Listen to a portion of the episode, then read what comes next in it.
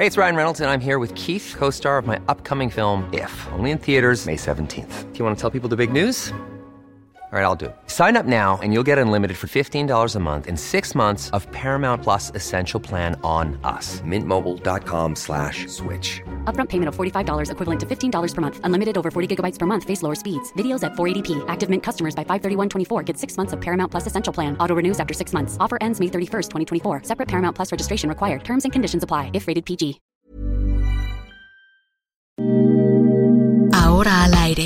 A la una, con Salvador García Soto.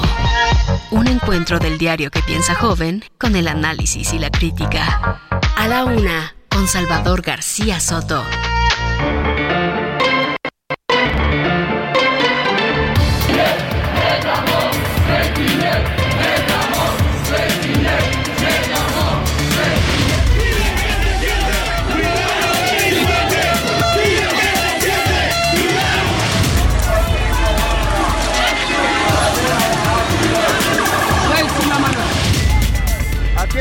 Atacando, tirando toda clase de artefacto aquí en Tabla Quimán, atacando a la comunidad, a los trabajadores, están tirando piedras de todo.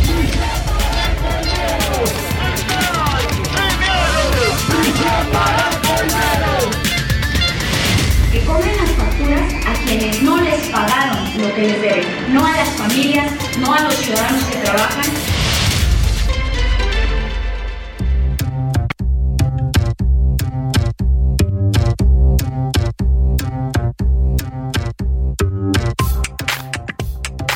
Ya es la una de la tarde en punto en el centro de la República y los saludamos con mucho gusto. Estamos iniciando a esta hora del mediodía a la una, este espacio informativo que hacemos para usted todos los días a esta hora del día. Ya lo sabe, aquí estamos para informarle y para acompañarle también en esta parte de su día. Es un gusto saludarlo en este lunes, lunes 15 de agosto, lunes de quincena. Vamos ya a la, terminándolo, cerrando la primera quincena del mes de agosto. Nos enfilamos hacia la segunda quincena. Lo saludo con una temperatura de 22 grados centígrados aquí en la cabina del Heraldo Radio en la Ciudad de México. Un clima agradable el que estamos teniendo en estos días de verano, ya más fresco por las lluvias que han sido intensas en los últimos eh, días. Y bueno, pues un, un, un lunes, eh, como todos los lunes, que cuesta de pronto iniciar. Yo estoy regresando, así es que me da mucho gusto volver a saludarlo, a escucharlo también, porque vamos a tener sus mensajes, sus comunicaciones más adelante y a estar aquí con usted en esto que tanto nos gusta hacer y que lo hacemos con tantas ganas, con tanta pasión, con tanta, eh, pues, eh, con tanto profesionalismo. Buscamos siempre llevarle la mejor información y también acompañarle en esta parte de su día. Le tengo temas importantes en este lunes, pero antes déjeme desearle que la semana y que el lunes estén comenzando bien para usted, que todo vaya marchando tal y como usted lo ha previsto, que se vayan cumpliendo sus objetivos, sus metas para este día, sus tareas, sus pendientes. Si hay algún problema de esos que se resisten a resolver, a resolverse, pues ánimo, ánimo que nos queda todavía la mitad de este día y lo que resta de la semana para resolver cualquier situación adversa. Le platico los temas que le tenemos preparados en este martes, saludando con gusto a toda la gente que nos sintoniza, por supuesto aquí en la Ciudad de México desde nuestra frecuencia central, el 98.5 de su FM. Saludamos a la gente de todo el Valle de México, a todos los chilangos, a la gente del Estado de México, de los estados de Puebla, Hidalgo, hasta donde llega a algunos lugares todavía nuestra señal en esta zona metropolitana llamada la megalópolis. Por supuesto, saludamos a toda la gente de Monterrey, Nuevo León. Muchos saludos a mis amigos regios que siguen todavía batallando con los temas del agua. Eh, El fin de semana decía el gobernador eh, Samuel Ruiz que había encontrado una mina de oro porque encontró unos veneros en los límites entre Nuevo León y Coahuila. Esperemos que todas estas cosas empiecen ya a dar resultados y se vaya resolviendo esta crisis tan larga que han tenido los amigos regiomontanos por el tema del agua. Saludamos también a la gente de Guadalajara, Jalisco. Muchos saludos a todos los paisanos tapatíos. Un abrazo para ellos en este inicio de semana en el 100.3 de FM, el Heraldo Radio allá en Guadalajara, Jalisco. Ánimo porque también han pasado días complicados con este tema de la seguridad.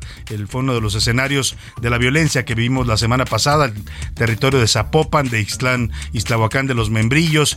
Bueno, vaya, vaya, vaya escenas que se vivieron de auténtico terror allá en la zona metropolitana de Guadalajara. Saludamos también con gusto a la gente de la comarca lagunera, todos los municipios que conforman esta región productiva de México. Muchos saludos a la gente de Lerdo, eh, Durango, de eh, Torreón, Coahuila, de Gómez Palacio, Durango A toda la gente que confluye en esta gran ciudad, también en esta gran zona urbana de México que es la comarca lagunera. A la gente de Oaxaca, muchos saludos a todos los amigos de la capital que están en plena Guelaguetza, han estado celebrando sus fiestas de la Guelaguetza. Es una época de música, de comida, de baile, de todo lo que significa la cultura oaxaqueña. También saludamos a en Oaxaca a la gente de Salina Cruz, allá en el istmo de Tehuantepec. Muchos saludos para ellos. Igual a la gente de Tampico, Tamaulipas, allá en el Golfo de México. Saludos a todos los a, toda la gente del Golfo de México les mandamos muchos saludos, eh, a la gente del Istmo de Tehuantepec también, a Tijuana, allá en la frontera norte, también otra ciudad que ha vivido días complicados con el tema de la violencia del narcotráfico, a Tuxtla Gutiérrez, Chiapas, en la frontera sur, y también a la gente del otro lado del río Bravo. Saludamos con gusto a la gente de McAllen y de Bronzeville, Texas. Muchos saludos al Heraldo Radio, allá a los paisanos también que nos escuchan en Matamoros y en Bronzeville, Texas. Igualmente saludamos con gusto a la gente de Now Media Radio San Antonio. Muchos saludos a todos los paisanos eh, mexicanos y tejanos que viven en San Antonio y a Now Media Radio Chicago, allá hasta la zona de los Grandes Lagos. Les mandamos un afectuoso saludo. Le platico los temas que le tenemos preparados en este lunes. Detalle. Hace unos minutos el Gabinete de Seguridad encabezado por la secretaria Rosa Isela Rodríguez ofreció una conferencia de prensa donde dieron detalles de los hechos violentos que ocurrieron la semana pasada en Jalisco, Guanajuato, Baja California, Michoacán y Chihuahua. Oiga, qué días, de verdad, qué semana, una semana que va a pasar a la historia como uno de los momentos más críticos en la violencia del narcotráfico en México. Y mira que hemos tenido muchas, ¿eh? pero la de la semana pasada se vivieron actos realmente pues, de terrorismo por parte del crimen organizado, incluso atacando y disparando contra población civil. 260 muertos, ha dicho el gobierno que dejó esta oleada de violencia del narcotráfico en varios estados de nuestro país. También hablaremos de la consentida del profesor, hablando de la nueva, ahí está como cantaba la gran Julisa. Pues así, así el presidente presentó hoy con mucho cariño y mucho afecto a su nueva secretaria de Educación Pública. Se llama Leticia Ramírez, es maestra y para mayores señas era la actual directora de la Unidad de Atención Ciudadana de la Presidencia de la República. Es decir, pasa de recibir las quejas ciudadanas en Palacio Nacional ahora a manejar la Secretaría de Educación Pública. La dependencia, diría yo, más grande y quizás la más importante que tenga este país, es la que maneja mayor presupuesto puesto y que realiza una de las labores más trascendentes, que es la educación de nuestros niños. Una mujer, dicen, muy cercana al presidente, tiene trabajando con él tiempo desde que era jefe de gobierno, pero también por ahí nos dicen, y es parte de lo que le vamos a platicar, amiga de René Bejarano y de Dolores Padierna. Uf, con esos amigos, ¿para qué queremos enemigos? Vamos a platicarle el perfil de la nueva secretaria de Educación Pública. Y pateando el bote, en el caso de Genaro García Luna, exsecretario de Seguridad Pública en el sexenio de Felipe Calderón, el juez Brian Coogan aplazó hasta enero de 2023 el comienzo del juicio en su contra. Le voy a dar todos los detalles. Llueve sobre mojado, se cumplen 12 días ya de que los 10 mineros están atrapados bajo los pozos de las minas en Sabinas, Coahuila. Esta situación de la lluvia y el agua que se está filtrando a la zona del derrumbe en esta mina eh, carbonífera, pues causa angustia, dolor entre los familiares porque cada vez a medida que pasa el tiempo ya son, estamos hablando ya de 13 días, 14 días se van a cumplir esta semana pues eh, prácticamente las posibilidades de que estén con todavía los mineros sobreviven. Por supuesto, como dicen, la esperanza muere al último y siguen intentando llegar hasta donde ellos están, pero cada vez la labor es más complicada. Voy a darle todos los detalles y también le voy a contar las historias, las historias humanas de quiénes son estos 10 mineros atrapados. Muchos de ellos empezaron eh, trabajando en las minas cuando eran todavía casi unos niños, a los 14 años. Muchos de ellos hoy ya rebasan los 50 años y han vivido toda su vida bajo el suelo tratando de sacar carbón. Voy a platicarle también de los deportes de la zarandeada que le dio el América los Pumas en su casa, los golearon. Bueno, los Pumas andan recibiendo goles al por mayor, ¿eh? primero allá en Barcelona y luego acá en su casa este fin de semana. Las Chivas también siguen sin ganar, además perdieron los Vaqueros y ganaron los Acereros y los Rams. De todo esto nos va a platicar Oscar Mota en el comienzo de la pretemporada de la NFL. En el entretenimiento, Anaí Arriaga nos habla sobre el estado de salud de Carlos Santana a un mes de su incidente, un desmayo que tuvo en pleno concierto en Michigan, en los Estados Unidos. Como ve, un programa muy variado, con mucha información, con muchos temas para comentar, para informar y por supuesto para debatir con usted y para eso, para que usted nos dé, nos dé sus puntos de vista, sus opiniones, sus comentarios, que para nosotros siempre son muy importantes. Le hago las preguntas de este lunes. Esta es la opinión de hoy. Y en la pregunta de hoy le planteo dos temas, dos temas importantes eh, sobre la mesa para que usted comente y opine con nosotros. Son dos temas fuertes, pues eh, es de lo que está pasando en el país. Pues el primero de ellos tiene que ver con el relevo en la Secretaría de Seguridad, perdóname, en la Secretaría de Educación Pública, en la SEP. Ya le contaba que el presidente presentó hoy a la maestra Leticia Ramírez, que cuyo mérito, pues dijo, es maestra, qué bueno que sea maestra. No sé si eso la vaya a ser una buena secretaria de educación, pero por lo pronto el presidente es, el mayor atributo que le ve. Eso y la confianza que le tiene. Tiene muchos años trabajando ya con el presidente López Obrador, siempre en asuntos de, de oficina, ¿eh? siempre manejando los correos del presidente, manejando las peticiones ciudadanas. Eso hacía también en la jefatura de gobierno allá por el año 2006 y eso hace hoy en la presidencia. Ahora se va a encargar de la educación pública de este país. Vamos, le quiero preguntar hoy sobre este relevo después de que Delfina Gómez pues se fuera de aspirante a la gubernatura del el Estado de México. Le quiero preguntar qué piensa de la, del relevo que se da en la CEP. Es, le doy tres, tres eh, Mm, tres opciones para que me conteste. Es muy bueno, la CEP estará mejor y la educación de los niños avanza. Es malo, no hubo cambios y por el contrario los niños viven un declive educativo. O es pésimo. Eh, Delfina Gómez se fue sin hacer nada en favor de los niños y por el contrario ahora buscan ideologizar a la CEP.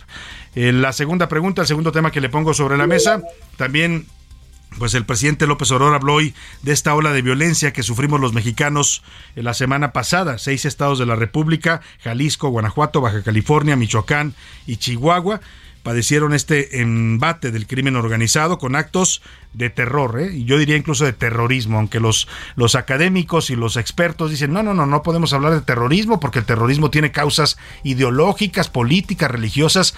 Mire, pues será el sereno pero lo que estamos viviendo en México, lo que se vivió el fin de semana y la semana pasada, es terrorismo. Llegar a un lugar y disparar contra la población civil se llama terrorismo aquí, en China y en cualquier parte. Cuando ocurre un atentado de estos en Francia, cuando un loco embiste con una camioneta a la gente, le llaman terrorismo.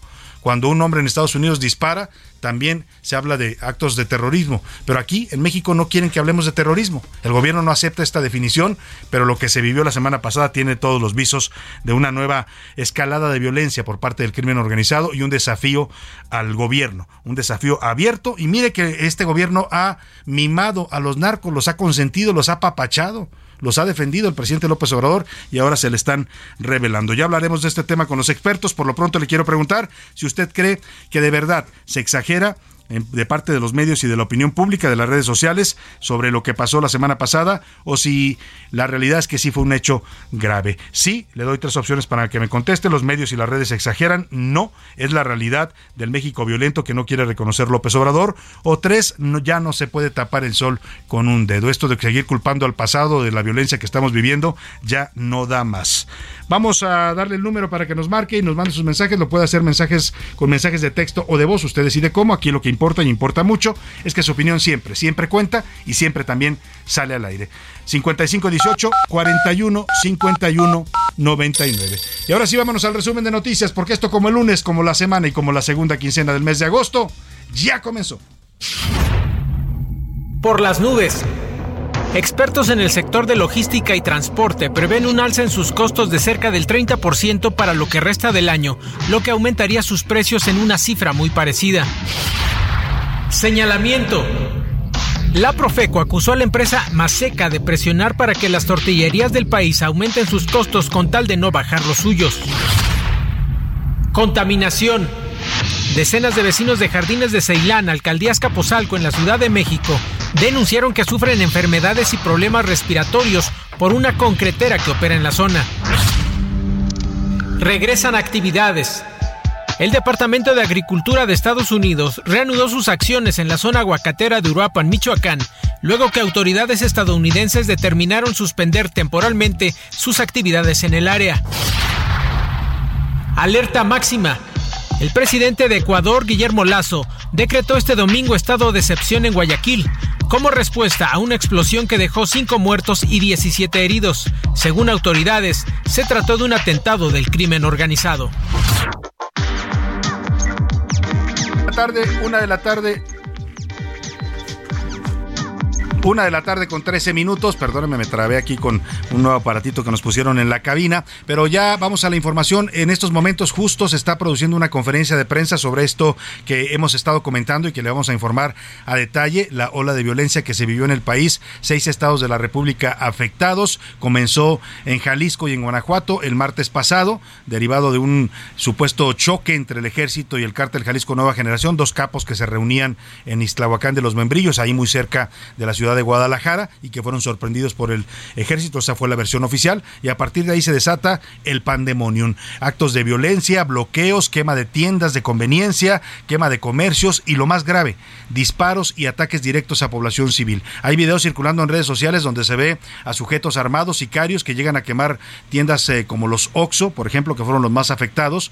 Y dentro había niños y mujeres y no les importaba, les decía, sálganse allá donde le platiqué, ¿no? Y le prendían fuego con toda la presencia de personas. Hay una escena de una pizzería en Chihuahua a donde llegan los criminales a disparar a la gente que estaba comprando el producto. Literalmente la gente se tiene que tirar al piso. La cifra oficial que ha dado el gobierno ha sido de 260 muertos en esta semana violenta en México y la conferencia que están dando en este momento el Gabinete de Seguridad la encabeza el secretario de Gobernación Adán Augusto López, también está Rosa Isela Rodríguez, la titular de Seguridad Pública Federal, está también el general eh, el secretario de la Defensa Luis Crescencio Sandoval, el almirante de secretario de Marina Rafael Ojeda y el subsecretario de Seguridad Ricardo Mejía, además del comandante de la Guardia Nacional Luis Rodríguez Bucio. Está hablando en estos momentos el secretario, no, está hablando el subsecretario Mejía Verdeja, están ya en la etapa de preguntas y respuestas. Ahora le voy a, a dar el resumen de lo que han dicho. En este momento contesta preguntas el secretario de Gobernación Adán Augusto López. Escuchemos.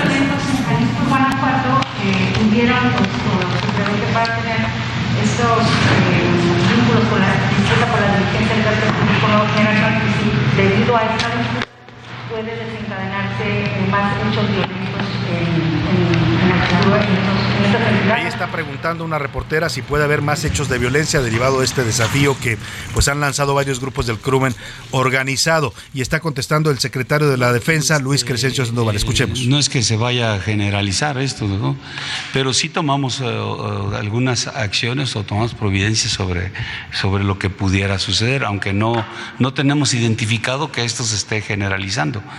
Eh, simple y sencillamente es una, una eh, algunos lugares donde se está presentando y generado, como ya lo dije, por, un, por, algo que, se, que, sucedió, Jalisco, Guanajuato, fue porque ellos eh, pensaron que teníamos a, esos líderes, ¿no? Este, eh, lo que sucedió en, en, Michoacán, los bloqueos, pues fueron por la detención que hicimos de, este, de, estos, de estos grupos, de, de esta cantidad de, de gente perteneciente a Cárteles Unidos, pero no es una cosa que se generalice ni tampoco la violencia eh, está generalizada. Por eso tenemos dentro de la estrategia las áreas donde se están atendiendo. Tenemos 50 municipios prioritarios donde está enfocado el esfuerzo de todo el Estado mexicano para garantizar la, la seguridad. Y dentro de esos 50 municipios pues hay, momentos en que, en que se incrementa eh, el nivel de violencia y tenemos que atenderlo eh, de, alguna manera dentro de la estrategia, alguna acción que vaya tendente a bajar esos niveles eh, de, violencia o, cantidad de, de homicidios, pero no es que se identifique que pueda generalizarse, ¿no? Contestando el secretario, ahí está contestando el secretario de la Defensa, Luis Crescencio Sandoval, que no, no ven un escenario donde se generalice esto que vivimos la semana pasada. Pues perdón, secretario, pero seis estados de la República es una parte importante de este país. No es que sea en toda la República, pero es que vimos afectadas ciudades muy importantes en esta ola de violencia. Ciudad Juárez, Tijuana, Guadalajara, las ciudades de, Irapuato, de Celaya, de León. Bueno, pues no, no, se, no se puede generalizar, como dicen, pero sí estamos viendo una situación bastante delicada. Ya habló en esta conferencia la secretaria Rosa Isela Rodríguez, la titular de la Secretaría de Seguridad y Protección Ciudadana. Dijo que no van a permitir que el narcotráfico tome el control de las calles ni que imponga su ley en este país. Dice que no lo van a permitir. Algunos piensan que ya lo permitieron, pero eso es lo que dice hoy la secretaria de Seguridad Ciudadana. Decir que en el país hay gobernabilidad y estabilidad. Reiteramos el llamado del presidente de México a la población a estar tranquila e informada. Las causas de los hechos sucedidos el fin de semana se tienen plenamente identificadas y aquí se dará información al respecto. Bueno, pues ahí está lo que dice Rosa Isela, que se tiene todo plenamente identificado, que hay gobernabilidad en el país. Pues sí, pero en esos seis estados no, no se vio precisamente gobernabilidad esta semana pasada. Eh, también ha hablado del tema el secretario de Defensa, ya escuchó usted parte de lo que él decía, eh, eh, también afirmó, dio detalles sobre lo ocurrido en Tijuana, Baja California. Dijo que pues están identificados los grupos que actuaron y que sembraron también el terror en las calles de Tijuana, Mexicali y Ensenada derivado de la presencia de organizaciones del Cártel del Pacífico, Cártel Jalisco Nueva Generación y Cártel de los Arellano Félix. Estas tres organizaciones tienen presencia ahí en el Estado, ahí en la parte fronteriza, ahí es donde, donde estas organizaciones de alguna manera mantienen un, enfrentamiento constante por tratar de, de, de mantener la presencia en determinadas áreas para realizar sus actividades ilícitas. Es una pugna eh, constante en esa región fronteriza fronteriza. De ahí que se presentan estos actos vandálicos. Bueno, pues ahí está, ahí está lo que dice el secretario de eh, la Defensa Nacional. Hoy por la mañana el presidente López Obrador dijo que este fin de semana es uno de los que registran menos homicidios. Así lo presentó el presidente porque del viernes al domingo hubo 196 y no 260. Está desmintiendo la cifra que ayer se publicó en varios medios. Se dio también a conocer este dato con base, yo por eso lo comentaba, con base en cifras del Sistema Nacional de Seguridad Pública, pero el presidente lo corrige hoy y dice que no fueron 196 sino 260. Pero mire, en qué niveles andamos, es celebrar que hubo solo 196 muertos. Híjole, este discurso del presidente me suena a lo que dijo el fin de semana la alcaldesa de Tijuana también. Eh, eh, ahora le digo el nombre de esta alcaldesa que pues se la comieron viva en redes sociales, muchos juristas opinaron del tema, porque lo que declara es totalmente, Montserrat Caballero se llama, es alcaldesa de Tijuana por Morena, ella es originaria de Oaxaca, pero emigrada a Tijuana y hoy la alcaldesa, y en pocas palabras, no sé si tengamos por ahí el audio, en pocas palabras dijo que pues para que no haya violencia en Tijuana lo que le pide a los eh, a la gente a los negocios es que paguen sus facturas al crimen organizado. Casi casi no, no habló de derecho de piso pero lo, se sobreentiende en lo que dice que paguen para que no los estén atacando. Y al crimen le dice pues ustedes nada más cóbrenles a los que no les pagan pero no anden atacando a la gente. Escuche usted esto que es totalmente pues un reflejo del gobierno pues todo, ¿eh? no solo, esta es la, alcaldesa de Tijuana, pero pudiera haber sido el presidente por lo que dice hoy también, o sea, normalizando hechos que son totalmente ilegales y violatorios de la ley. Escuche lo que dijo la alcaldesa de Tijuana. Sobre todo, que no vamos a permitir que un solo ciudadano tijuanense pague las consecuencias de quienes no pagaron sus facturas. El día de hoy también les decimos al crimen organizado, a quien está cometiendo estos delitos, que Tijuana se va a permanecer en activo cuidando a los ciudadanos y también les pedimos que cobren las facturas a quienes no les pagaron lo que les deben, no a las familias, no a los ciudadanos que trabajan. Oiga, así como con autoridades que creen que el cobro de derecho de piso, la extorsión que viven los mexicanos es algo normal. Ella habla incluso de facturas, ¿eh? parece hablar de facturas de la Secretaría de Hacienda. O sea, parece reconocer que es un impuesto pues informal o, digamos extraoficial, pero un impuesto al fin de cuentas que se tiene que pagar. Si usted quiere vivir en paz en este país y quiere poder trabajar, tiene que pagarle al narcotráfico el derecho de piso, es lo que dice la alcaldesa de Tijuana. ¿Y cómo no va a decir esto si desde la cabeza está esta percepción y esta visión de lo que está pasando en el país. Después de lo que vimos, quema de vehículos, establecimientos, tiendas de conveniencia quemadas, disparos contra eh, civiles inocentes en varias ciudades del país, el presidente dice que el país no está en llamas, que no es tan grave. Escuche usted no hay ningún problema mayor, pero sí quieren este, agarrar esa bandera de la violencia. ¿Y qué cosa es lo que manejan los medios informativos del conservadurismo? Pues la percepción, crear un ambiente de miedo, de temor. ¡Qué barbaridad! Es ingobernable. El país no es cierto.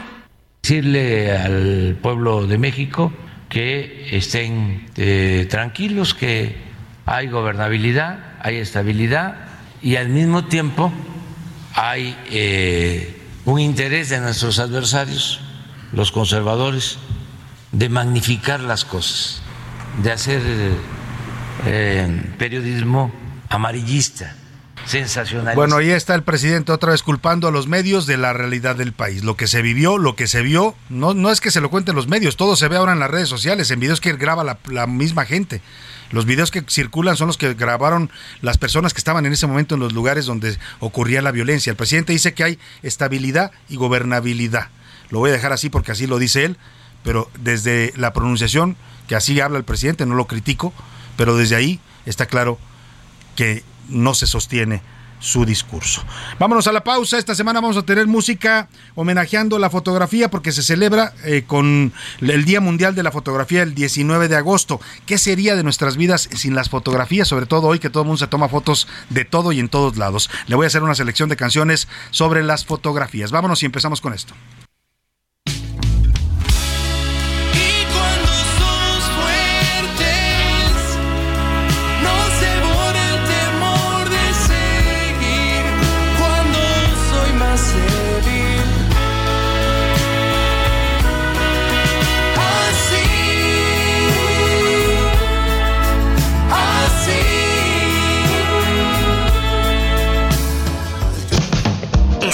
A la Una con Salvador García Soto. Regresamos. Sigue escuchando A la Una con Salvador García Soto. Ahora, la rima de Valdés. O de Valdés, la rima. Cuando chaval sin conciencia, una frase se decía, ahora ya se nubló el día. Era por cierta presencia indeseable no había ciencia, o sea que si alguien llegaba, como que mal auguraba por ser elemento gacho. Así decían los muchachos, al menos así se usaba. Pues así, Manuel García, el gober de Nuevo León, que peca de muchachón, casi casi le decía, aunque ni falta que hacía, a Obrador en su visita, que porque esa lluviecita la trajo con todo y nube, hasta el color se me sube, pues por semejante cita. Venga más seguido, Andrés, porque trae lluvia, señor. Y yo no sé si Obrador, botellita de Jerez, le contestó por revés. Total que ojalá por ley el plan Agua pa' Monterrey se cumpla y trabajen fuerte y el dichoso mala suerte pues deje de hacerse güey. Loving can hurt sometimes, but it's the only thing that I know. When it gets hard, you know it can get hard sometimes. It is the only thing that makes us feel alive. We keep this love in a photograph. We made these memories for ourselves. Where our eyes are never closing, our hearts are never broken, and time's forever frozen still. So you can keep me inside the pocket of your ripped jeans, holding me closer till our eyes meet. You won't ever be alone.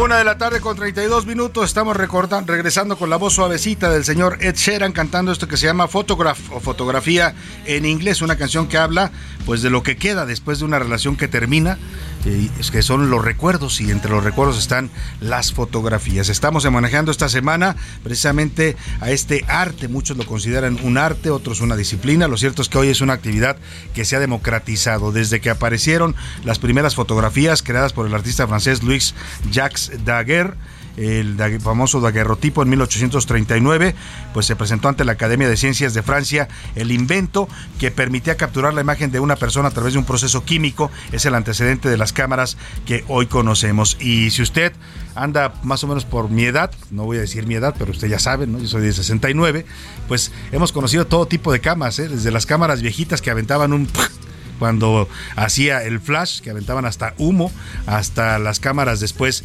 del flash de cuadrito, ¿no? Que ya le daba usted, iba dando vueltas y podía tomar fotos en la oscuridad, hasta las cámaras digitales, luego el video y ahora pues el celular, que es la nueva cámara fotográfica que todo el mundo tiene y que todo el mundo utiliza para guardar sus memorias y recuerdos. Vamos a estar homenajeando a la fotografía esta semana y lo hacemos con esta canción pues triste, romántica y de, de desamor del señor Ed Sheeran, una canción que además ganó el mejor videoclip en el año en que fue producida.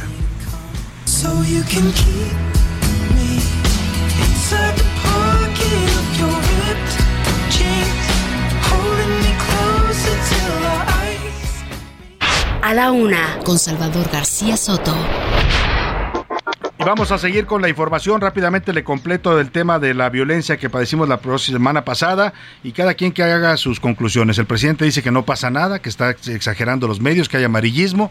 Usted vio la información, lo que circuló en redes sociales. Insisto que ni siquiera es noticias que nosotros hemos generado, los medios, ¿eh? Los medios nada más reflejan lo que se está publicando en redes sociales y con lo que la gente, la misma gente está grabando. El presidente pierde de vista que hoy ya no son los medios los que registran la realidad, es la gente. Con sus celulares precisamente graban videos y van narrando lo que, lo que sucede. Los medios solamente recogemos eso y decimos, ve usted lo que pasó en Tijuana. Estos videos que yo le narraba donde una mujer y, un par de hombres están esperando su pizza en una pizzería de Little Caesars allá en, Ciudad Juárez.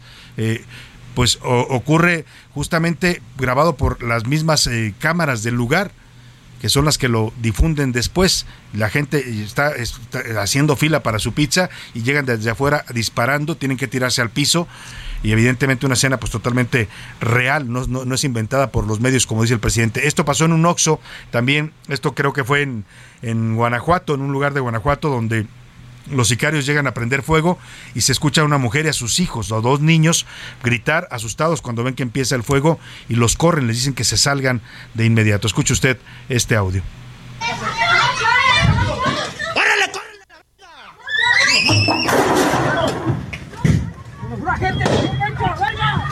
señor Mencho salen diciendo después de haber prendido fuego y de, lanzar disparos al aire, la mujer salió corriendo, afortunadamente logró escapar junto con sus hijos, pero bueno, eso no lo inventamos los medios, como dice el presidente. Yo creo que el que está inventando realidades, sin duda, es el presidente y el gobierno. No, no reconocer la realidad y negarla no hace que se anule lo que está pasando en este país. Y precisamente en Michoacán, autoridades detuvieron a 167 personas, todos ellos integrantes del grupo Pueblos Unidos que operaba en Uruapan. Mire, se presentaban como autodefensas, pero en realidad eran grupos del narcotráfico ya fueron acusados de vínculos con el narcotráfico estos 167 personas. Por eso cuando dicen, es que no es narco, es policía comunitaria, es autodefensa, no, con, con todo respeto, la, pues eso es un eufemismo. ¿eh?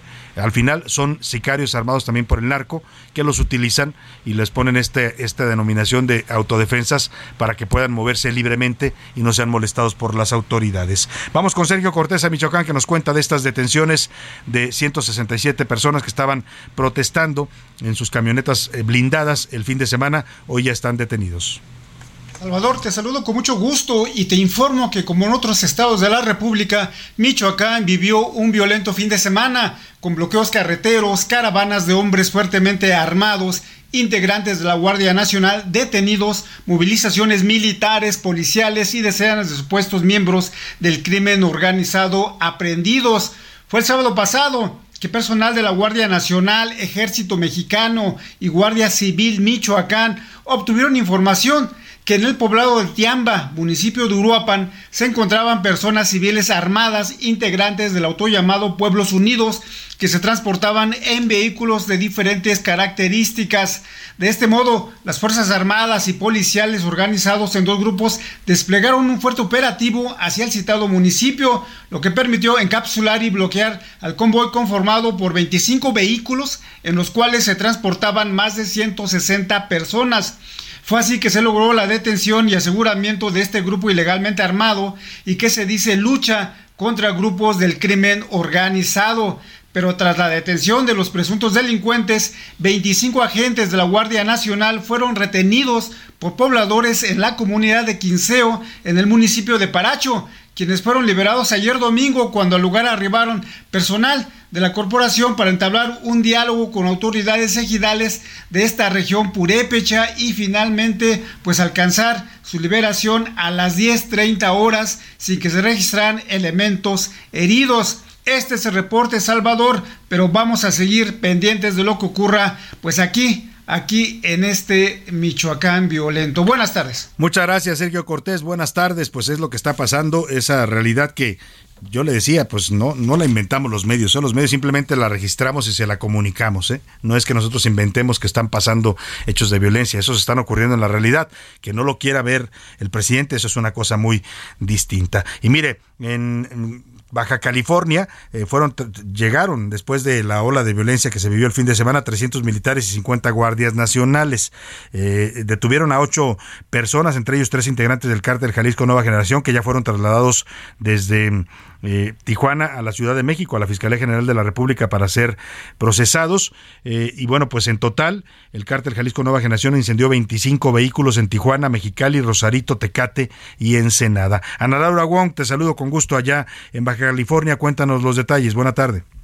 ¿Qué tal, Salvador? Te saludo con mucho gusto desde Tijuana para informarles que la noche de este domingo se registraron nuevamente hechos violentos en la capital del estado, Mexicali. El incendio provocado ocurrió en el fraccionamiento Los Portales y según testigos señalan que dos sujetos prendieron fuego al autobús de transporte personal sin chofer ni pasajeros. También comentarles que este sábado arribaron 300 elementos del ejército y 50 de la Guardia Nacional, quienes mantienen patrullajes de vigilancia en la región. Este domingo, cuatro personas fueron detenidas en Mexicali por participar en la quema de vehículos y fueron trasladados a la base aérea militar en Tijuana y fueron trasladados a la Ciudad de México, donde serán procesados por autoridades federales. El fiscal general de Baja California, Iván Carpio Sánchez, confirmó que el sábado fueron ocho personas trasladadas a la Ciudad de México. Quiere decir que ya suman 12 personas que han sido trasladadas y presuntamente son integrantes del cartel Jalisco Nueva Generación. Esa es la información de desde Tijuana, Baja California. Muchas gracias, Ana Laura. Te saludo allá en Tijuana. Y bueno, pues en Chihuahua, la Fiscalía Estatal informó que ya se logró identificar a ocho de las diez personas que fallecieron en total 10 personas murieron en estos ataques. ¿eh? Eso es otra cosa que tampoco es amarillismo, como dice el presidente. 10 vidas humanas. Si al presidente le parece que eso es amarillismo, decir que murieron 10 personas, pues de verdad, de verdad es eh, grave lo que está haciendo el presidente minimizando estos hechos.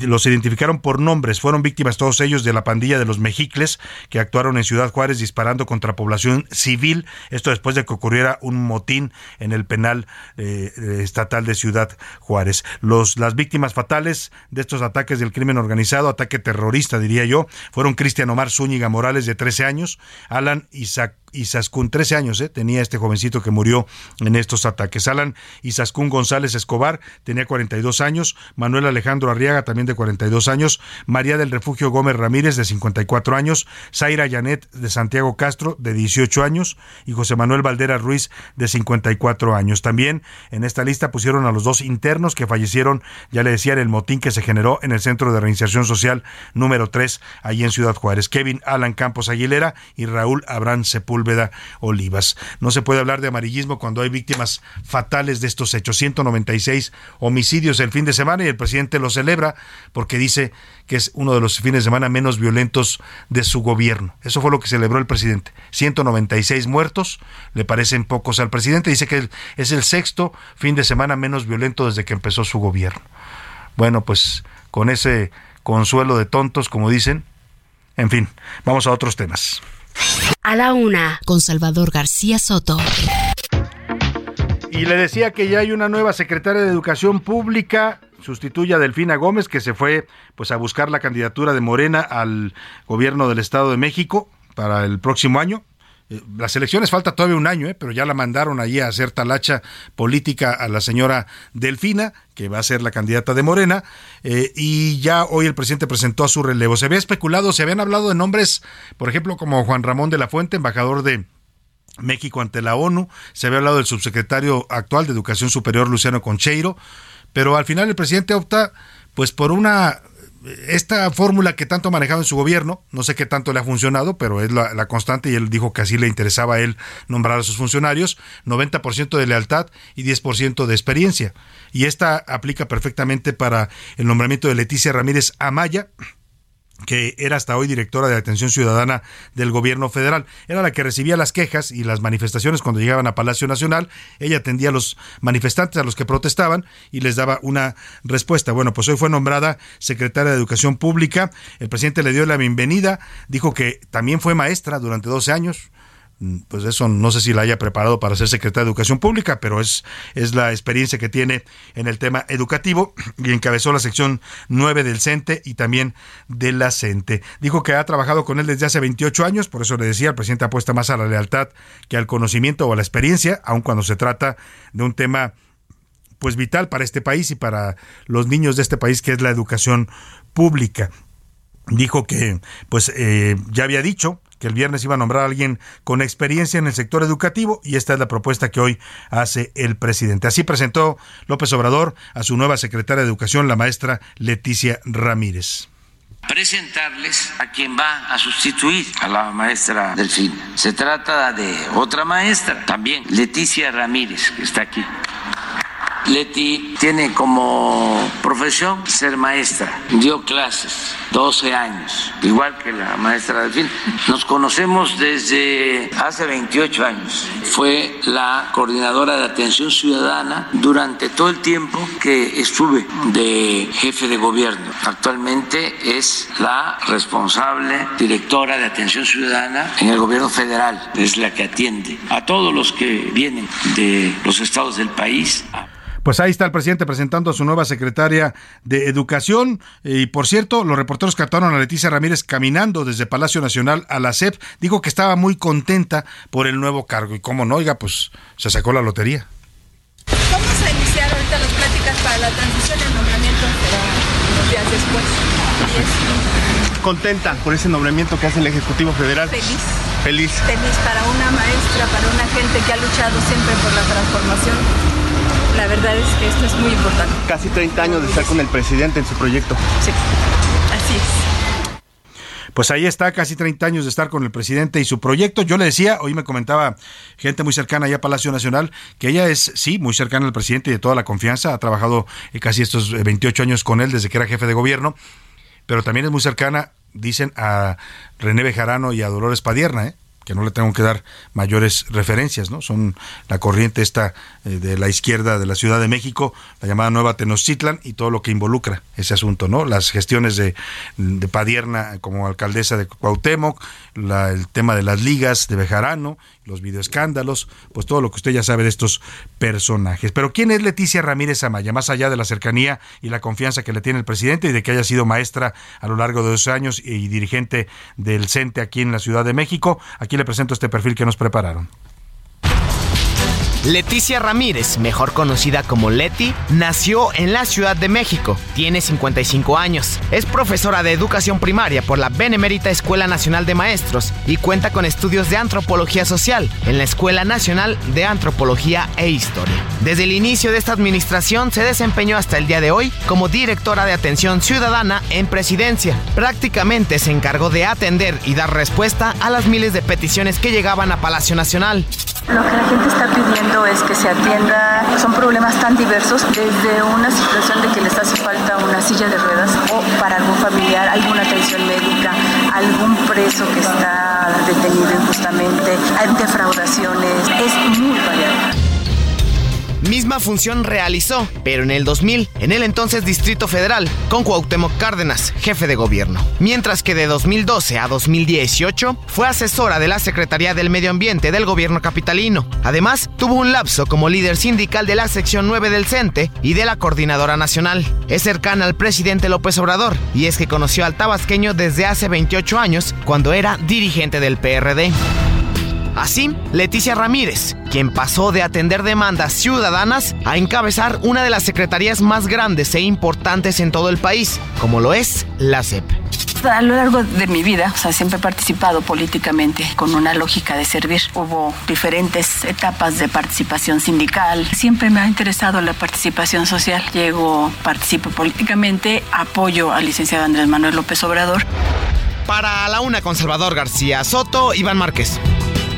Bueno, pues ahí está el nombramiento y para analizar lo que significa este nombramiento, saludo con gusto la línea telefónica a Marco Antonio Fernández. Él es profesor de la Escuela de Gobierno y Transformación Pública del Instituto Tecnológico de Monterrey, investigador también asociado de México Evalúa. ¿Cómo está, profesor? Qué gusto saludarlo. Buenas tardes. Hola, Salvador. Muy buenas tardes. Escuchándote con atención y coincido plenamente en la caracterización que haces respecto al nombramiento anunciado hoy por el presidente de la República, eh, de quién va a ser la titular de la Secretaría de Educación Pública, en donde lo que se reitera es la fórmula de la cercanía, la lealtad política, más que el conocimiento ante la urgencia de la pues de la emergencia educativa que está viviendo el país. Esta fórmula, decía yo el presidente, profesor, la ha aplicado ya en muchos cargos. En algunos tiene consecuencias que no pueden no ser tan graves, pero cuando hablamos de la educación, ¿qué puede significar esto? Venimos de una gestión como la de Delfina Gómez, que tampoco fue una gestión donde haya mucho que presumir, y ahora, pues, esta mujer que yo no dudo de su capacidad ni de su eh, experiencia que dice el presidente, pero no le conocemos una trayectoria académica importante. Sin duda, o sea, creo que el problema es que se confirma eh, lo que hemos venido señalando ya por varios meses, en donde la evidencia se multiplica de que al presidente la educación no le importa, no es una prioridad de su gobierno, más allá de sus dichos, porque ante una emergencia educativa como la que hoy vive eh, el sistema educativo mexicano, derivado eh, por dos años de clases a la distancia, en donde no tenemos, por ejemplo, diagnóstico alguno de eh, cuál es el tamaño de la afectación de los aprendizajes para con esa información los docentes poder trazar rutas de recuperación de aprendizajes donde hay hoy una caída en la matrícula de preescolar del 13% y en el caso de los de los jóvenes eh, que terminaron su secundaria hay 200 mil jóvenes menos que transitaron a la media superior o 367 mil jóvenes menos en la media superior respecto a cuando comenzó el sexenio del presidente López Obrador. Esto es una emergencia mayúscula que con toda franqueza le tiene con poco cuidado al presidente. Hoy lo vimos como cuando despedía eh, a eh, Delfina Gómez de su cargo para irse a su aventura electoral, tuvo con toda franqueza, este Salvador, la desfachatez del presidente de afirmar que con los logros de Delfina Gómez no habíamos sufrido rezago en la educación, pues esto solamente lo que retrata es que el presidente no tiene contacto alguno con la educación pública, porque si no estaría enterado de problemas como los que he mencionado. Ahora, esto tiene consecuencias, esto va a tener consecuencias para toda una generación de estudiantes en México que ya de por sí iban a ser afectados por la irregularidad que provocó la pandemia, pero que ahora también pues van a cargar con esto que usted menciona, estas cifras preocupantes y con una preparación pues totalmente inadecuada para enfrentar pues la vida. Sin duda, y de hecho cuando llegue la factura para estos eh, para esta generación y para la sociedad en su conjunto, el presidente ya se habrá ido. Sí pero quien realmente paga el costo es la sociedad. Y eso es lo que no termina de caernos el 20, más allá de la polarización o que si somos simpatizantes o no del presidente, la omisión en materia educativa en verdad sí es un costo mayúsculo, porque entonces, ante esta profundización de la desigualdad de acceso a la educación, con esta eh, estas trayectorias truncas de, de estos miles de jóvenes, pues lo que van a tener es un, un futuro sombrío, no van a tener mejores oportunidades laborales, no van a tener buenos empleos o buenos salarios y cuando ellos a su vez tengan sus futuras familias, va a ser muy difícil que en esas condiciones puedan dar mejores oportunidades a sus futuras hijas o hijos. Y lo que termina pasando, Salvador, es que se perpetúa un círculo muy dañino para la sociedad mexicana de pobreza y de desigualdad.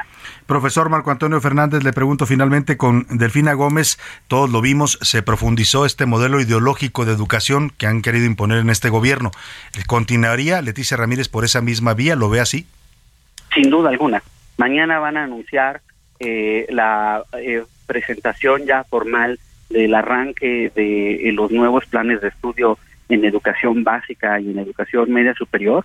Y todo apunta a que se confirmará esta forma ideologizada de, de, de, aproximarse a la educación, pero yo pregunto para, para los papás, para las mamás que nos escuchan, para los tíos, a los abuelos, con esa ideologización, ¿los chicos van a regresar a las aulas? Estos miles de jóvenes que abandonaron la escuela, con esta ideologización van a poder realmente recuperar los aprendizajes que no desarrollaron en estos dos años de la pandemia?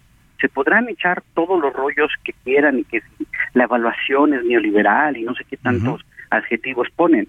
En la práctica, si los chicos no aprenden, si los chicos no continúan de manera exitosa sus trayectorias educativas, van a tener futuros sombríos muy, muy eh, lamentables. Y eso es lo que lamentablemente parece va a ocurrir con este nuevo nombramiento, porque además no vemos en ningún, en más allá de su antigua experiencia como maestra, ninguna indicación, Salvador, de que en los últimos 22 años la señora Leticia Ramírez esté con de alguna manera vinculada a la educación.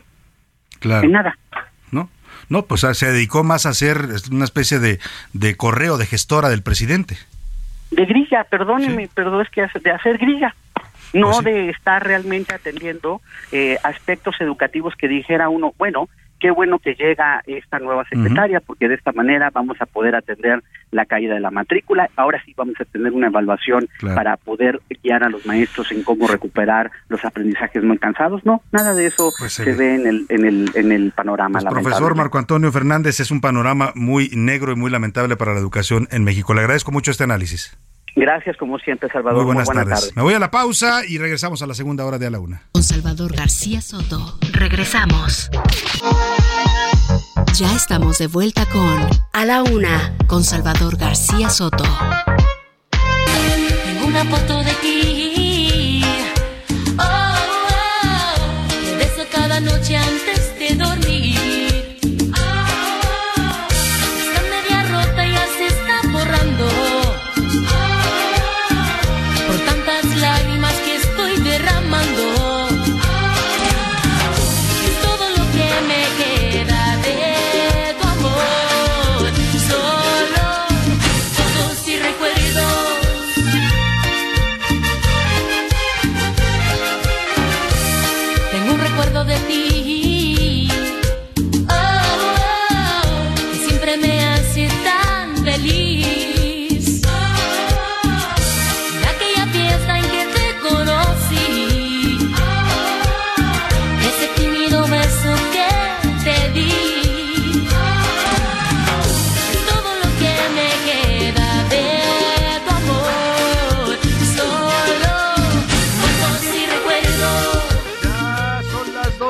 En punto en el centro de la República y los saludamos con mucho gusto. Estamos arrancando a esta hora del mediodía, iniciando ya la tarde de este lunes, la segunda hora de A la Una. Vamos por la segunda parte de este espacio informativo, todavía con mucha información, con muchos temas, noticias importantes, asuntos que estaremos analizando para usted, pero sobre todo con muchas ganas todavía de acompañarle en esta parte de su día. Le saludo con gusto donde quiera que me esté escuchando y sintonizando a través de las frecuencias del Heraldo Radio, en cualquier lugar de la República y en cualquier parte. Si usted está en casita preparando ya los sagrados alimentos, pues eh, de verdad eh, saludos y que todo le quede muy sabroso. Si está en la oficina trabajando, si se va trasladando, en estos momentos ha salido ya a la hora de su comida, porque en muchas partes de la República la hora de comida empieza a las 2 de la tarde, pues eh, le mando un abrazo afectuoso también, donde quiera que me sintonice y a través de cualquier medio, ya sea las frecuencias del Heraldo Radio o sean también nuestras páginas de internet, las redes sociales, donde saludo con gusto a toda la gente que me está viendo aquí.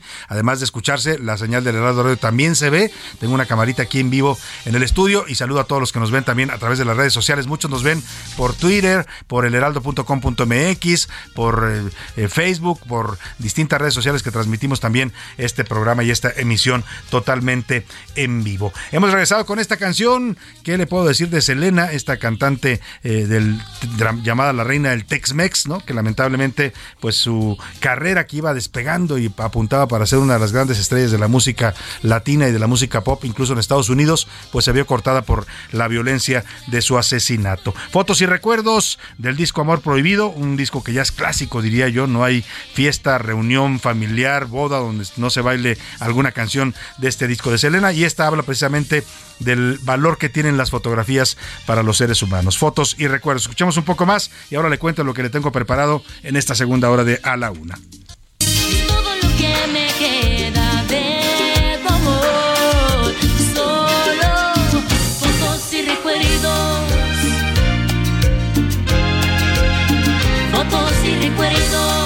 Y eso va quedando nada más en la vida, ¿eh? los recuerdos y las fotos que nos ayudan a recordar, que son parte de la memoria visual que vamos generando en esta vida. Hoy, antes teníamos los álbumes, ¿se acuerda usted? Las fotos se almacenaban en estos álbumes enormes de pastas duras. Todavía muchas familias tienen sus álbumes y es una bonita eh, costumbre porque eh, cuando hay una reunión familiar se sacan los álbumes y empiezan a, a burlarse de cómo se veía uno de chiquito. Mira, aquí estabas desnudito, mira, aquí cuando te gustaba bailar como caperucita roja, ¿no?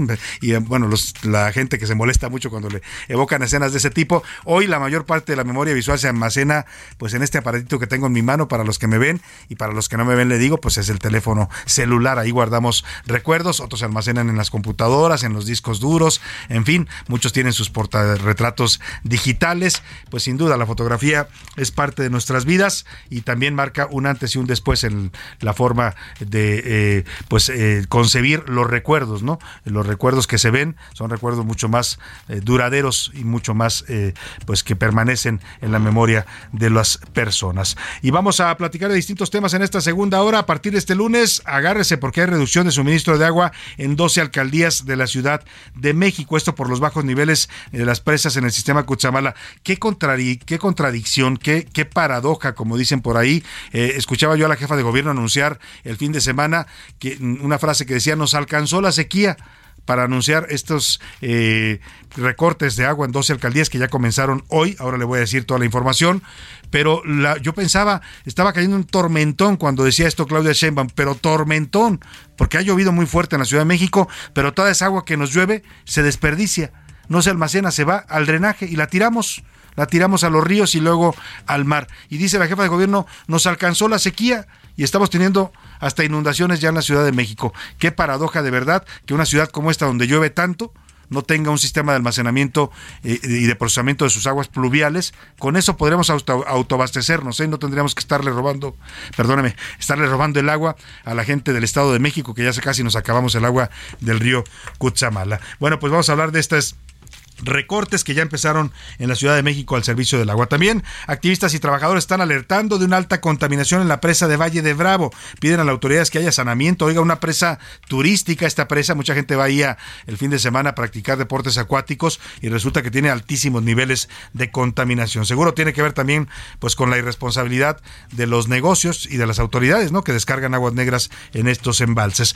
Tres personas muertas en Nogales, Sonora por la tormenta que cayó este sábado. Hablando de tormentas, Lamentablemente entre las víctimas hay dos niñas. Hay escenas dramáticas las que se vivieron el fin de semana en Nogales, autos y personas que eran arrastradas por enormes corrientes que se formaron con esta, con esta tromba. En el Reino Unido, el Reino Unido es el primer país que aprueba ya la vacuna bivalente de Moderna. Fue desarrollada para atacar el virus original del COVID, pero también la variante Omicron. O sea, trae dos dos eh, vectores, se puede decir, para atacar las dos vertientes o las dos variantes de este virus. Vamos a darle los detalles de todo esto. Por lo pronto, como siempre a esta hora del día, lo más importante es escuchar sus opiniones y comentarios. Está conmigo aquí en la cabina y le doy la bienvenida a José Luis Sánchez. Querido José Luis, ¿cómo estás? Salvador García Soto, ¿cómo estás? Bonito lunes, buen arranque de semana, bienvenido y de regreso, mi salva. Muchas gracias, José Luis. Aprovecho para agradecerle a José Luis, por supuesto, a José Luis Sánchez, nuestro jefe de información, a todo el equipo, por supuesto, a todo el equipo de, eh, de A la Una y también, por supuesto, a Sofía García, que estuvo aquí en estos micrófonos apoyando a José Luis Sánchez en la conducción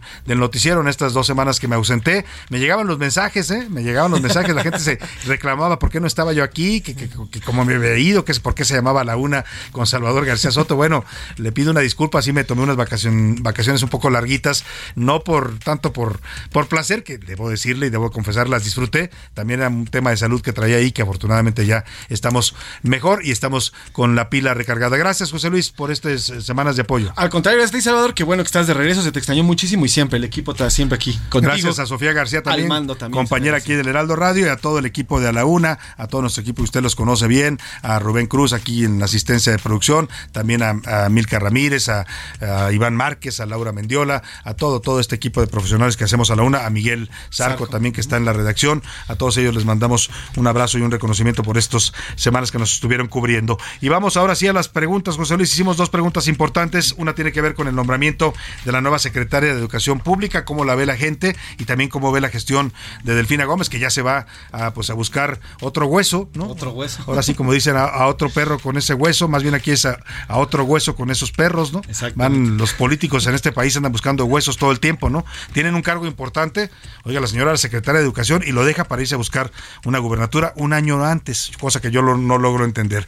Y la segunda pregunta tiene que ver, pues, con esto que el presidente dice hoy, que todo lo que vimos el- la semana pasada, estos eh, escenas de horror y de terror en varias ciudades de la República, en seis estados, pues que, que no es tan grave que no pasa nada y que todo es una exageración de los medios. ¿Qué dice el público? ¿Qué dice el público, Salvador? Bueno, pues bien, Salvador, todos están dándote la bienvenida. Qué bueno Muchas que gracias, regresaste. muchas gracias. Aquí nos escribe Guillermo Villarreal desde Monterrey. Salvador, bienvenido de nuevo, te extrañamos. Gracias, Qué gran equipo tienes. Eh, gracias, gracias, don, don Guillermo. Y bueno, pues lo que está ocurriendo con la secretaria de Educación es una muestra más que donde la lealtad y la obediencia manda es más importante que el profesionalismo y conocimiento. Pobres niños, pobre país, vergüenza de gobierno, dice el señor Guillermo Villarreal desde, desde Monterrey. Así nos dice. Vergüenza de gobierno, dice, bueno, pues.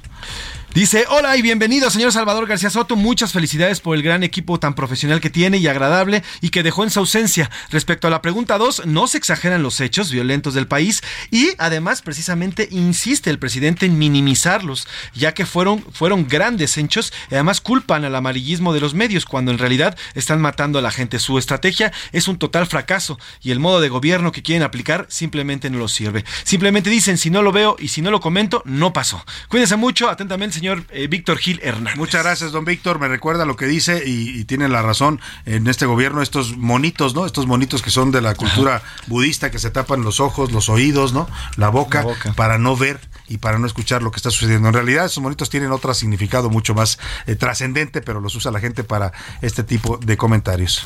Muy buenas tardes, Salvador, al mejor noticiero de este país y de esta tarde. José García Gracias, desde La Laguna. Saludos, Salvador, qué bueno que estás de regreso, se te extrañó y felicidades, gracias, gracias a las felicitaciones por estar a la altura de su maestro. Sí, es mi maestro. Y, y volviendo a la inseguridad, deberían ya declarar al narco como un terrorismo, como un grupo terrorista, para que haya acciones cuanto antes en nuestro país. dice. ¿Sabe por qué no lo declaran y por qué el gobierno de México se resiste a hablar de actos de terrorismo a pesar de que los vemos todos y los sufrimos y los vivimos?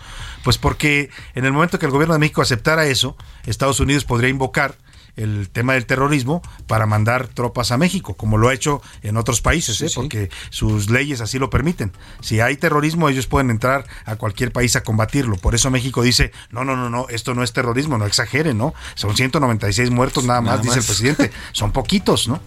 Ahí nada más. Hola Salvador, Miguel Ramírez desde el Estado de México. Buenas tardes al eh, Green Team y que tengan una, una gran, un gran inicio de semana y una semana llena de Green miles. Team al Green, Dream Team? Al Dream Team, más que Ah, sí. con G, al Dream Team.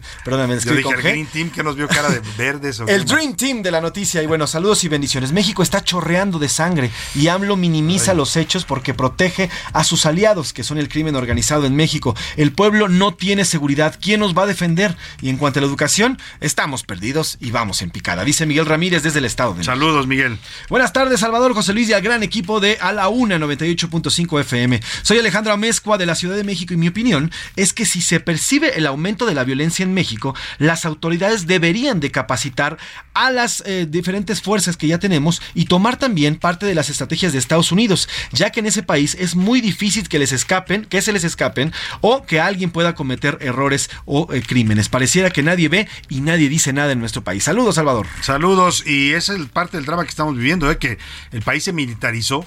O sea, el presidente está ahora proponiendo eh, darle el control de la Guardia Nacional al ejército, cosa que ya existe, ¿eh? por lo demás es un eufemismo, porque ya el, ejército controla la Guardia, la Guardia es el 80-90% pertenece al ejército, son soldados, y la controla el ejército, un, militar es su comandante, pero lo quiere hacer ahora por vía de la Constitución. Y la pregunta es, ¿de qué nos va a servir eso? si en cuatro años el ejército y la Guardia Nacional no han servido para bendita la cosa. No, no. O sea, no ha servido para, para darnos seguridad a los mexicanos, es la realidad, ¿no? Ahí están, los vemos patrullando y las guardias, los guardias nacionales se ven por todos lados, pero a la hora de enfrentarse al crimen organizado no lo hacen porque la política de abrazos no balazos así se los dictó. Y lo que vimos la semana pasada, Salvador, los, estos grupos organizados del crimen organizado durante horas literalmente causaron terror y no aparecía sin que nadie. nadie apareciera nada. Y, y hoy aparece todo Nadie el gabinete de seguridad a dar una conferencia, así estamos reaccionando, hay gobernabilidad, pero todo es después de que pasó la violencia. Nadie impidió que mataran a estas 10 personas en Tijuana, por, perdón, en Ciudad Juárez, por ejemplo, ¿no? No se apareció ni un guardia nacional en ese momento. Así es. Hola Salvador, te saluda Rogelio Ayala respecto al nombramiento de nuestra Leticia Ramírez como secretaria de Educación al equipo. Bueno, pues solamente el presidente López Obrador los quiere inútiles, pero sumisos y agachones. Es Máximo 10% de capacidad y 90% de lealtad. Así es como deben de ser en la 4T. Así es como lo concibe el presidente y la realidad es que muchos es- así están, ¿eh? Y son floreros, nada más están ahí para ocupar el cargo y eso sí para cobrar su sueldo, que no es menor, ganan 120, 130 mil pesos mensuales, cosa que no es menor en México, pero pues no hacen nada, no toman decisiones porque todo lo decide el presidente. Así es. Salvador, feliz regreso, te extrañamos. Saludos a José Luis y a todo el gran equipo. Héctor M de la Ciudad de México nos dice, el problema más allá de la ineptitud, limitaciones y necedad del presidente es el temor de su círculo cen- central y de los secretarios que no quieren contradecirlo. Son incapaz- incapaces de entender las lecciones históricas como la de Colombia, donde la sociedad y gobiernos le concedieron todo, todo a los, a los criminales y al final tomaron, tomaron un, un país completo. Hasta lo dejaron ser congresista. Nunca tuvo suficiente y al final hasta se metió con inocentes y derribó un avión y se dieron cuenta de que habían cometido. Está hablando de. Pablo Escobar, por supuesto, ¿no? Y bueno, pues en México no tardamos en tener una figura de estas. O sea, hasta hoy los capos son más, pues más esquivos, se diría, ¿no? Se ocultan más, no, no figuran tanto, pero tienen un poder cada vez mayor y lo vemos en sus armamentos. Pues muchas gracias por sus opiniones a toda la gente Sí, que está bastantes. Se nos quedan muchas más, ¿no? Sí, sí, sí. Vamos a leerlas con calma todas, pero por lo pronto vamos a ver qué dice Twitter. Ya está aquí Milka Ramírez. Bienvenida, Milka. Bienvenido, Salvador, ¿cómo Muchas estás? gracias. Bienvenido, ya preguntaban mucho por ti. Ya muchas gracias. Milka. ¿Qué dicen los comunidad, la comunidad tuitera de A la Una? Sobre el desempeño de Delfina Gómez, el 3% dice que fue muy bueno, que la CEP está mejor, el 14% dice que mal, que hay un declive educativo y el 83% dice que pésimo, que no hizo absolutamente nada. Así de plano.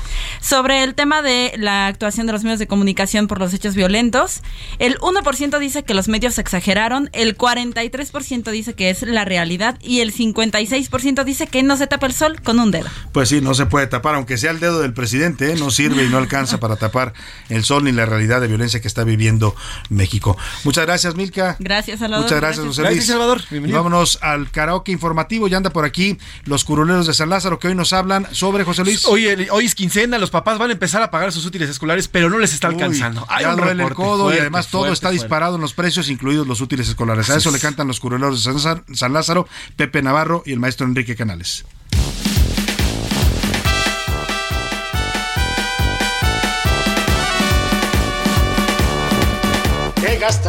Chiquillos, qué gastada. Para comprar los cuadernos tengo que empeñar la casa. Esta tele se va pa' que le empeñe. Cuando me leí la lista y hasta me sudó la frente. Pluma negra, pluma azul, dos montones de colores. Ver los precios, qué inquietud. Cuadernos, libros y plumones. Con la lista debes cumplir. No te perdonan de nada. A poco para leer y escribir. Hace falta tanta cosa. Pluma negra, pluma azul. Dos montones de colores. Ver los precios, qué inquietud. Cuadernos, libros y plumones. Con la lista debes cumplir. No te perdonan de nada. A poco para leer y escribir. Hace falta tanta cosa. No se manchen, no le suban, ya no me alcanza. Bueno, ahí están los curuleros de San Lázaro cantando a esto que sí duele y duele mucho, el aumento de precios que lo vivimos en todo, en los alimentos sobre todo, pero ahora también en los útiles escolares. Mi, pues mis condolencias a todos los papás que van a tener que ir a surtir su lista de útiles escolares. Vámonos a otros temas importantes. A la una, con Salvador García Soto. Y hablando de la violencia, ya opinaba nuestro público sobre esto y le presenté hoy lo que decía el presidente. El fin de semana, el sector empresarial de este país, los organismos como el Consejo Coordinado Empresarial, la Coparmex, eh, se pronunciaron sobre esta violencia. Le pidieron al gobierno pues que actúe, que evite este tipo de escenas que se están viviendo, estos incendios de negocios, en donde además se ve afectado no solo a las empresas, sino a los propios trabajadores de estos lugares. Yo me pregunto, oiga, ¿quién va a trabajar ahora en un OXO después de que se han vuelto un lugar de alto riesgo, por ejemplo, para estar ahí son blancos del crimen organizado. Para hablar de este tema, saludo con gusto a José Medina Mora y Casa, presidente nacional de la Coparmex. ¿Cómo está, don José? Buenas tardes, qué gusto saludarlo. Muy buenas tardes, Salvador, qué gusto saludarte. Oiga, pues eh, se pronunciaban los empresarios el fin de semana pidiendo acciones urgentes de, de, al gobierno y hoy el presidente contesta pues que no pasa nada, que es pues tranquila la, lo, la violencia, algo así dice, no es mayor y se está exagerando. Dice que somos los medios los que estamos haciendo amarillismo con estos hechos. Bueno, habría que preguntarle, Salvador, a los ciudadanos que vivieron estos bloqueos el martes en Zapopan, en Irapuato, en Celaya, en León, y que después, el jueves, en Ciudad Juárez, en donde no nada más hubo incendio de algunos comercios, sino también ataque a personas que estaban en restaurantes, en tiendas de conveniencia, en donde hubo pérdidas de vidas humanas, y después el viernes en Baja California, estos bloqueos con eh, vehículos incendiados del transporte público, desde Mexicali, Tijuana, Ensenada, Tecate, Rosarito y finalmente el fin de semana en Michoacán, donde se incendia gasolineras, en fin, son eh, hechos violentos que desde luego reprobamos y es por eso, eh, haciendo voz de la ciudadanía, no es una postura del sector empresarial, sino es una, una postura de la ciudadanía en donde queremos ese México en paz, que nos permita circular libremente por todo el país, que las mercancías también circulen y que no haya pérdida de vidas humanas de eh, civiles que son eh, eh, inocentes y que no están completamente ajenos a estas acciones por parte de organizaciones del crimen organizado. Esto que usted menciona lo, señalaba también en su comunicado la Confederación Patronal de la República Mexicana el fin de semana. Eh, vemos un nuevo nivel de violencia, es decir, la violencia del narcotráfico la conocemos lamentablemente y tristemente bien los mexicanos, llevamos 16 años inmersos en este problema, pero ahora vemos esta acción en donde se ataca directamente a los civiles inocentes, se les dispara pues para matarlos y eso es algo que preocupa. Sí, de alguna manera eh, tienes razón, Salvador, que siempre nos habían dicho que estos actos de violencia eran enfrentamientos sí. entre distintas organizaciones este, del crimen, pero ahora están atacando a civiles, eh, inclusive un niño en Ciudad Juárez sí. en una escena que realmente es conmovedora, que el niño dice yo no quiero morir, yo soy niño, en fin, son eh, violencia que está afectando ya a la sociedad civil y por eso este llamado a las autoridades, por un lado el que se organicen y que se coordinen las autoridades federales, estatales y municipales para que nos den esta seguridad que por mandato constitucional le corresponde al Estado y que por lo mismo hacemos este llamado en nombre de la ciudadanía a que pues los hechos son muy claros, están ahí las evidencias de lo que pasó la semana pasada. Es cierto que la creciente inseguridad no es nada más estos actos de violencia de la semana pasada, es algo que está sucediendo en todo el país, pero particularmente se recrudece por la violencia de estos actos de la semana pasada. Claro, ahora ustedes piden que el gobierno diseñe una estrategia. Hoy sale el gabinete de seguridad, dan una conferencia, ahí está el secretario de seguridad, el de la defensa, la secretaria, el secretario de gobernación, y dicen que todo está bajo control, que están actuando, que están eh, atendiendo 50 municipios eh, que son prioritarios. Eh, ¿La respuesta del gobierno hasta este momento le parece suficiente, don José, o tendríamos que ver algo más ante estos niveles de violencia que se vivieron la semana pasada? Pero sí celebramos que haya esta respuesta inmediata de las uh -huh. autoridades y lo que realmente le tocará a la ciudadanía juzgar es si esto es suficiente en la medida en que no vuelva a haber estos actos en donde hay alta violencia y sobre todo cuando esta violencia se enfoca hacia la población civil. Eh, sí tiene que hacer mucho el gobierno y desde luego también desde la ciudadanía podemos eh, colaborar en esta denuncia de los delitos que este, seamos testigos que estén sucediendo y en ese sentido pues hay una, una iniciativa del Centro de Integración Ciudadana eh, que en, empezó en Monterrey hace a, un poco más de 12 años y que ahora hemos llevado a cinco ciudades de la República en una aplicación de un celular donde cualquier ciudadano puede ahí denunciar un delito que esté ocurriendo y esto permita a las, a las autoridades el que puedan tener una actuación más eh, inmediata y con esto se pueda resolver la situación de inseguridad y en este caso de violencia. Ahora, para las empresas, ¿qué significa esto de que se ataque a, este tipo de cadenas de tiendas de conveniencia o establecimientos, restaurantes? Bueno, hablamos de un- una actividad empresarial que se ve coa- coartada y también con este tipo de hechos. Sí, adicionalmente a la actividad empresarial, que como dice Salvador, efectivamente en tiendas de conveniencia, pero también en farmacias, en gasolineras, en restaurantes, en vehículos particulares, vehículos del transporte público, pues está asociado a pérdida de empleo por parte de ciudadanos y eso es lo que más preocupa. Es decir, el que cierren algunos de estos establecimientos implica que hay eh, trabajadores que pierden su empleo con la- las sabidas consecuencias a ello. Por eso la importancia de que en esta acción del gobierno se recupere la paz, se recupere la tranquilidad y las actividades normales, que es lo que queremos como ciudadanos. Pues vamos a estar muy atentos a lo que responda el gobierno y a las acciones que hoy anuncia el Gabinete de Seguridad. Más allá de las declaraciones del presidente, pues el gabinete dice que se está actuando y que se va a cuidar la gobernabilidad en el país. Después de lo que vimos la semana pasada, que yo coincido totalmente con usted, don José Medina Mora y Casa, es un hecho bastante grave y que rompe con los parámetros de violencia a los que lamentablemente ya estamos acostumbrados. Estaremos atentos y le agradezco mucho que nos haya dado este punto de vista. Sí, con mucho gusto. Muy buenas tardes, Salvador. Un saludo tarde. para ti y toda tu audiencia. Igualmente es el presidente nacional de la Coparmex, la Confederación Patronal de la República Mexicana. Se pronunciaron fuerte los empresarios el fin de semana, ¿eh? diciéndole al gobierno hay que actuar, hay que hacer algo porque se está atacando. Deje usted los negocios, lo que decía don José es cierto. Sí, los negocios pierden porque cierran tiendas, pero pierden los trabajadores porque ya no tienen empleo en este momento muchos de ellos. Eso es la- el impacto que esto tiene, además de lo grave pues de que se está atacando de manera tan artera a población civil. Le voy a poner más adelante el audio de este niño que refería don José Medina eh, Mora y Casa, estamos localizándolo. Ocurrió en Ciudad Juárez, un niño de 13 años que pues lamentablemente grita no quiero morir. Fue una de las víctimas fatales de esta jornada violenta. Vámonos a la pausa con músicas. Juanes y Nelly Furtado cantando esto que se llama Fotografía, una canción de 2002.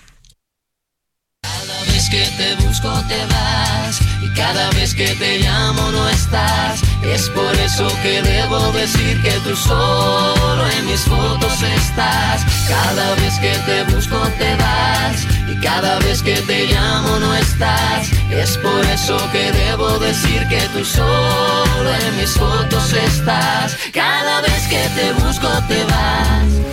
Heraldo Radio, con la H que sí suena y ahora también se escucha. Sigue escuchando A la Una con Salvador García Soto. Solamente oír tu voz, ver tu foto en blanco y negro, recorrer esta ciudad. Yo ya me muero de amor, ver la vida sin reloj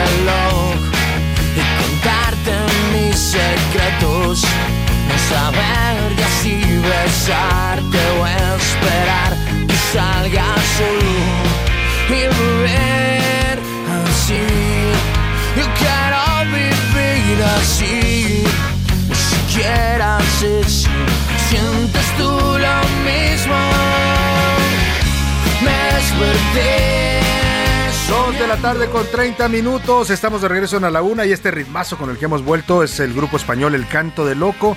La canción se llama Una foto en blanco y negro. Es parte de su álbum Estados de Ánimo que se lanzó en el año 2000. Un grupo español de música pop rock creado en 1995 por Dani Martín e Iván Ganchegui. Años después terminaría por ser cinco miembros. Las fotos en blanco y negro que a mucha gente le gusta y es además mucho más artística la fotografía en blanco y negro. Se pueden, ahora con las aplicaciones que hay para el teléfono, usted puede tomar una foto normal en, a color y la puede después volver en blanco y negro, la puede hacer sepia, le puede dar un efectos. Bueno, hay toda una variedad en las aplicaciones de edición de fotografía. Ahora incluso muchos se vuelven fotógrafos pues nada más manejando un celular, ¿no? Y hacen grandes fotos. Además, también hay concursos incluso ya de fotografía y premios a nivel internacional para las fotografías tomadas o, los videos tomados con celular. Seguimos hablando de la fotografía, homenajeándola en esta semana, en 19 de eh, agosto, que se celebra el Día Mundial de la Fotografía. ¿Qué sería de nuestra vida sin las fotos? Ni siquiera sé si sientes tú lo mismo. Desperté soñando que estaba a tu. A la una, con Salvador García Soto. Y vamos a seguir con la información, ya son las 2 de la tarde con 32 minutos y vamos al operativo de rescate allá en Sabinas, Coahuila. Lamentablemente se cumplen este lunes ya 12 días, 12 días del derrumbe de este pozo carbonífero allá en Sabinas, Coahuila. Todo lo que ha emergido en este en este en esta tragedia eh, es, es un drama ¿eh? y es además un drama que no es nuevo.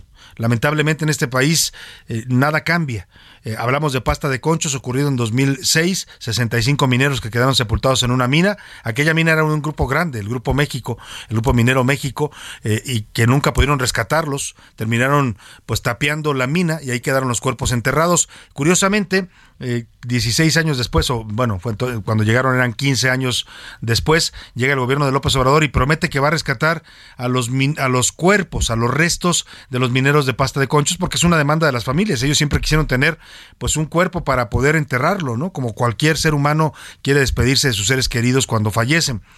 El, gobierno promete, Luisa María Alcalde dice que los van a rescatar y hacen toda una serie de protocolos. La verdad es que era algo imposible. Se sabía desde el principio, lo decían los técnicos, pero le vendieron a la gente esa ilusión. Al final no lograron rescatar nada. Y hoy, hoy este gobierno enfrenta una eh, tragedia minera propia. Estos 10 mineros que están lamentablemente sepultados al fondo de este pozo, a los que no han podido llegar, están trabajando ahí desde los primeros días, las primeras horas, los cuerpos de protección civil.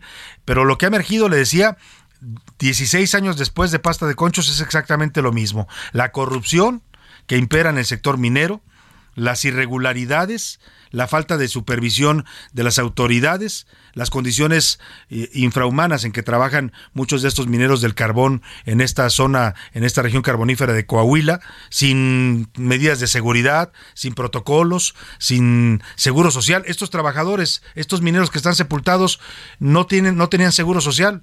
Hasta que no ocurrió la tragedia, los aseguraron a los que sobrevivieron y a los que están adentro, pero ¿de qué les va a servir ya el seguro social a estas alturas?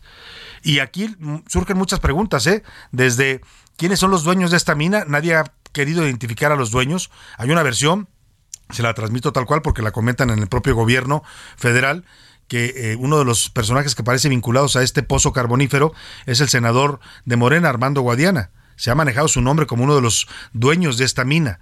Y toda esta situación también se genera, además de la corrupción y de la ausencia de las autoridades, no ha aparecido la secretaria del Trabajo, Luisa María Alcalde. No ha ido a dar la cara ahí a, este pozo carbonífero, a pesar de que ella es la responsable de evaluar, de vigilar que se cumplan las condiciones de trabajo para los trabajadores mineros. No ha aparecido la secretaria de Economía, Tatiana Cloutier, que también tiene regulación sobre las minas. Eh, no ha aparecido, bueno, el director del IMSS sacó un comunicado diciendo que estaban asegurados cuando después lo desmintió el presidente. O sea, una, una escena lamentabilísima que habla de que en más de 150 años que llevan estos trabajando estas minas de carbón en Coahuila, lo dice un estudio que acaba de hacer una, un estudio, una universidad, ahora le voy a dar los datos exactos, le pido a José Luis que me los dé, hablan de más de 3.000, 3.200 mineros muertos en casi 150 años. Se hacen su estudio de, de 1870 a la actualidad. Y ahí se incluyen, por ejemplo, el desastre de pasta de conchos. Más de 3.200 eh, eh, mineros muertos en tragedias en Coahuila. ¿Sabe cuántos responsables de esas tragedias hay en la cárcel? Ni uno solo. Más de, más de 300 incidentes hablan ocurridos en las minas y no ha pasado nada. Y volvemos a este tipo de tragedias. Hoy la realidad es que pues cada vez se complica más el rescate porque además ha llovido y el agua se filtra hasta este pozo, dificultando las labores de rescate de protección civil. Las esperanzas lamentablemente se mantienen. Ahí ve uno las escenas, son dolorosas ver a las familias que han acampado alrededor del pozo esperando escucharlos, esperando eh, tener alguna señal de vida. Lamentablemente no ha habido ninguna y cada vez esto pues se ve más lejano la posibilidad de que los sean rescatados con vida. La Coordinadora Nacional de Protección Civil, Laura Velázquez, dice que la inundación en la mina El Pinabete aumentó en las últimas horas con la entrada de flujo desde la mina abandonada Conchas Norte y sigue acumulando ha acumulado agua durante 28 años. Un cálculo aproximado del volumen de agua que retenido en las galeras es de 1.9 millones de metros cúbicos. Imagínese usted las posibilidades de que ellos estén con vida, pues se disminuyen con esta realidad. El agua está infiltrando totalmente el pozo y bueno, pues a estos niveles, 1.9 millones de metros cúbicos, siguen subiendo los niveles de agua eh, y según el último reporte, solamente el pozo número 3 tiene un nivel de agua de 41.48 metros, un nivel superior que cuando empezó la tragedia. La funcionaria dice que intentarán otro plan para el rescate. Siguen sacando más de 300 litros por segundo.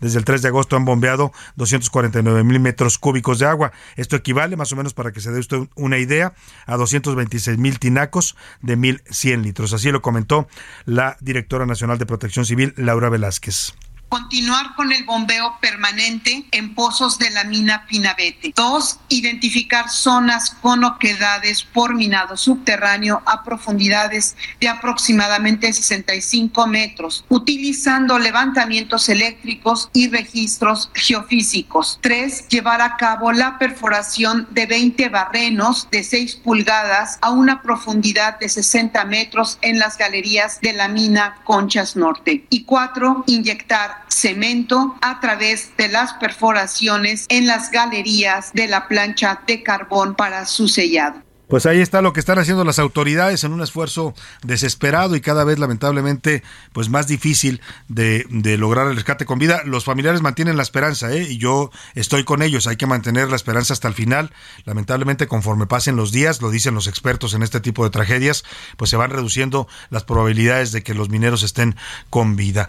Eh, hay cuatro acciones que están definiendo este plan de rescate. Ya los comentaba la señora Laura Velázquez. Eh, entre, por ejemplo, van a identificar zonas que tengan oquedades, van a instalar 20 barrenos a profundidad de 60 metros e inyectarán cemento, ya lo decía ella, a las perforaciones de minas de carbón para sellar, tratar de evitar que siga la filtración de agua. Vamos hasta la zona de Sabinas, Coahuila, lugar de la tragedia, una tragedia que ya le ha dado la vuelta al mundo. Hay publicaciones en todos los medios a nivel internacional sobre esta tragedia, le están dando seguimiento, lo, ve uno en, en varios idiomas, van pasando reportes de cuál es la situación y allá se encuentra enviado especial del Heraldo Media Group, Paris Salazar, a quien saludo con gusto allá en Sabinas, Coahuila. Paris, ¿cómo estás? Buena tarde. Buenas tardes, Salvador. Durante la madrugada y mañana de este lunes 15 de agosto se registró una constante lluvia en el municipio de Sabinas, Coahuila, lo que complica y retrasa el rescate de los 10 trabajadores atrapados en la mina El Pinavente desde el pasado 3 de agosto. El gobierno de México replanteó la estrategia de rescate. Ahora se va a realizar la perforación de 20 barrenos para la inyección de concreto, con lo que se busca impedir las filtraciones de agua de la mina Conchas Norte a la mina El Pinavente, donde se encuentran atrapados los trabajadores. Salvador, esa es la información. Muchas gracias, Paris Salazar. Bueno, pues eh, difícil el ambiente que hay ahí en esta zona, de verdad es un ambiente de tragedia. Escuchen, no solo son cifras, se trata de 10 personas que tienen nombre y apellido. Son historias, son vidas humanas, son familias que están destrozadas en este momento porque no saben nada de sus, eh, pues, sus mineros que están ahí atrapados. Milka Ramírez nos platica quiénes son los 10 mineros atrapados en la mina de Sabinas, Coahuila. A nadie le va a doler mi, esposo, el papá de ellos, más que a nosotros. Bajo el agua en los escombros del pozo de carbón en Sabinas, Coahuila, hay 10 historias por contar. Margarito Rodríguez Palomares, de 54 años, está casado con María del Refugio y tiene tres hijos, dos de 23 años, hijo e hija, y un adolescente de 15. Fue militar, pero después del nacimiento de su hija dejó el ejército y debido a la falta de dinero se convirtió en minero. Además de sus hijos y esposa, de su sueldo también dependían sus tres nietos, uno de 7, uno de 6 y otro de un año. El padre de los menores nunca se hizo cargo de ellos. Mario Alberto Cabriales Uresti, 45 años. Empezó a trabajar en las minas a los 18 años. Una vez intentó cambiar de trabajo y se fue a la maquila, pero no le alcanzó el dinero. Entonces regresó a buscar carbón. Tiene un hijo de 18 que quiere ir a la universidad y una hija de 16. Jaime Montelongo Pérez, de 61 años. Es el más grande de los mineros. Comenzó a los 14. El día del desplome logró salir, pero se regresó para no dejar solos a sus compañeros. Su hermana tiene fe en que haya logrado resguardarse y aún esté con vida, y es que varias veces le pidió que cambiara de trabajo. Yo le decía, mira, ya te pensionaste, ya te salvaste que no te pasara ningún accidente, pues ya mejor retírate, pero no, a él le gustaba, o sea, ese trabajo.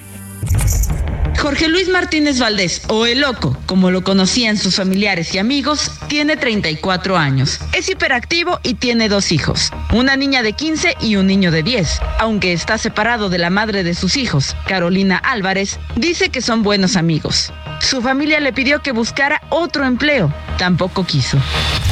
Sergio Gabriel Cruz Gaitán, 41 años, es atlético y deportista. Tiene dos hijas, una de 10 y otra de 15. Su papá también era minero, pero él trabajaba en minas regladas y no en pozos. Gabriel está separado de su primera esposa y vive con su actual pareja en la Florida. Como no le alcanzaba el sueldo, también limpiaba vidrios. Hugo Tijerina Amaya, 29 años. Tiene tres hijos pequeños y al igual que todos los hombres de su familia, decidió trabajar en la mina. Ninguno tiene estudios. Sin embargo, era un trabajo que lo agotaba y lo único que quería era llegar a descansar con su familia. José Luis Mireles Aguijo, 46 años. Tenía solo dos días trabajando en este pozo, aunque ya llevaba laborando en las minas desde los 14 años. Su familia no sabía que estaba en este pozo. Se enteraron cuando pasó el accidente. Así lo cuenta su hijo. Bueno, no sabíamos que habían entrado aquí, pero ya cuando, por eso no nos afirmaban a que sí estaba él, pues decían que acababa de entrar. José Rogelio Moreno Morales, 22 años. Es el más joven de todos los mineros y heredó la profesión y el nombre de su padre, José Rogelio Moreno Leija, de 42 años, quien empezó a trabajar en la mina desde los 15. Cuando su hijo necesitó trabajo, se lo llevó a la mina con él. Hoy, ambos están atrapados en el pozo. Ramiro Torres Rodríguez, 24 años, empezó a trabajar en el pozo hace dos semanas. De acuerdo con su familia, siempre hubo agua en la mina. Su madre, Lucía Torres, recriminó al presidente López Obrador que solamente fuera a tomarse la foto con su dolor. Le agradezco que haya venido a tomarse la foto con mi dolor de mi familia y el dolor de cada uno de los que estamos aquí. Gracias. Así, 12 días después, en la mina se pierde todo, menos la esperanza. Para A la Una con Salvador García Soto, Milka Ramírez. Bueno, pues ahí está esta historia que nos presenta Milka, estas historias, porque esta tragedia tiene nombres y apellidos, tiene vidas que están en este momento pendiendo de un hilo y tienes familias que están manteniendo viva la esperanza. Nos solidarizamos con todos ellos, las familias de los mineros allá en Sabinas, Coahuila, y les seguiremos reportando esta historia. Vámonos a otros temas importantes. A la una, con Salvador García Soto que hay recortes de agua ya en la Ciudad de México. Dice la jefa de gobierno Claudia Sheinbaum que la sequía nos alcanzó. Y sí, la sequía pues en el, en el, Estado de México y en otras partes que abastecen en Guerrero, que abastecen al sistema Cuchamala, porque aquí en la ciudad está lloviendo a cántaros. Lamentablemente es una ciudad que desperdicia toda el agua que nos manda la naturaleza.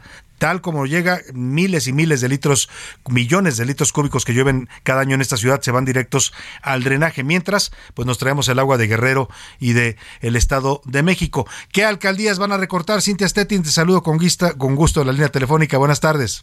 ¿Qué tal? Muy buenas tardes, Salvador, a ti y al auditorio. Pues son 12 alcaldías que a partir de hoy pues se verán afectadas por la reducción de agua, esto debido a las acciones preventivas de la Comisión Nacional del Agua. Comentarte que las alcaldías son Álvaro Obregón, Azcapotzalco, Benito Juárez, Coyoacán, Coajimalpa, Cuauhtémoc, Iztacalco, Iztapalapa, La Magdalena Contreras, Miguel Hidalgo, Tlalpan y Venustiano Carranza, comentarte que de acuerdo al sistema de aguas de la Ciudad de México, habrá una reducción de 550 litros por segundo al suministro aquí para la Ciudad de México.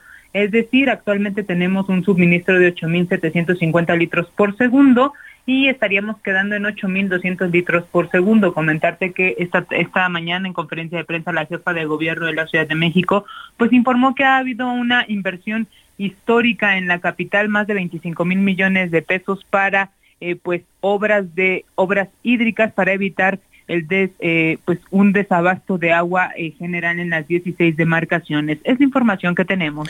Muchas gracias, Cintia Stettin. Pues ahí está. Si usted vive en alguna de estas 12 alcaldías, prevéngase. Hay un teléfono, ya lo decía Cintia, donde usted puede reportar si se, se queda sin agua y que le manden servicio gratuito de pipas. Es lo que está ofreciendo el gobierno de la Ciudad de México. Le voy a dar los números, anótelos.